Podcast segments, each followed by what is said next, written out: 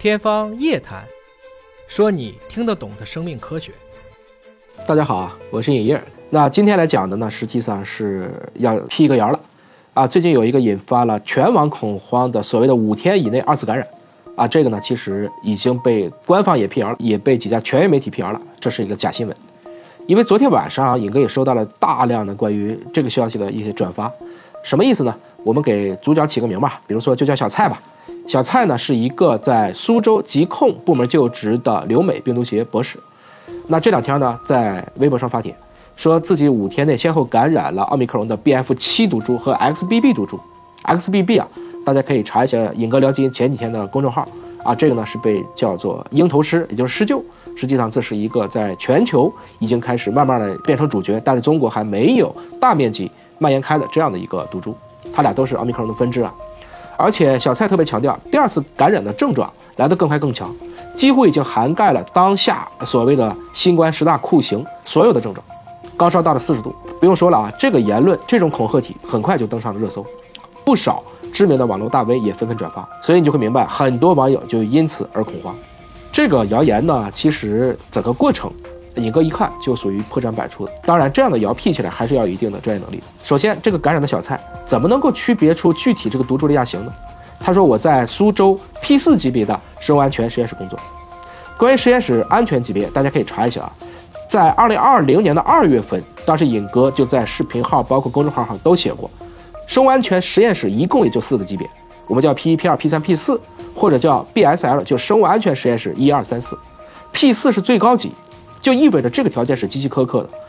全球其实也只有三十多个国家和地区，六十多家机构公开的拥有 P 四实验室。中国目前的数据就是在武汉病毒所有一处，在中国台湾有两处，另外在哈寿岩是有一个动物的准 P 四。至少这一刻在苏州是不会有 P 四。这个过程中，其实最令大家所担心的呢，就是小蔡说我五天以内感染两个不同亚型的变异株。我最近讲了多次了，关于重复感染的很多知识。一般来讲，重复感染短期内没有这么容易的发生，这是因为尽管病毒会逃逸呢，但多多少少它们形成的免疫机制还有些相似。这个时候，人体的免疫系统它的这种保护性还是比较强的，所以其他的病毒再次来袭的时候呢，免疫系统也马上就可以立即做出反应。所以一般来讲，我们从目前公开的数据来看，即使发生了重阳，比如说感染了 BA 四到五，又感染了 BQ 一或 XBB 的。他们这属于再次感染，但是症状也是更加轻微的。果然，网友们呢就开始调查了。小蔡提供的这个单位信息呢是假的，他所说的实验室名称实际上是一个材料学的实验室，跟病原体研究没有任何关系。甚至他所谓的博士学位也可能是假的。这个账号已经悄悄的注销了。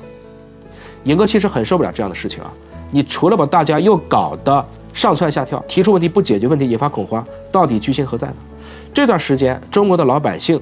已经够难了，大家都在跟病毒抗争，我们都很希望能给大家一些希望，在正确的点上让大家能看到我们走出疫情的光明。这些居心叵测的人，时不时就跑出来添油加醋，甚至添乱。包括尹哥在微博上去看这样消息的时候，也能看到很多挂着境外 IP 的账号在瞎起哄，甚至是带节奏。我想在非常的时期啊，我们不仅仅要保护好自己，更要守脑如玉，特别要认清这些伪君子。小心这些隐蔽的脏手，还是希望我们这些官方权威的媒体能够有更多正确的科普声音。像这次的辟谣就非常的及时，也希望我们有更多的公开的、全面的、真实的数据能公布，帮大家打消恐慌，让我们面对病毒更加从容。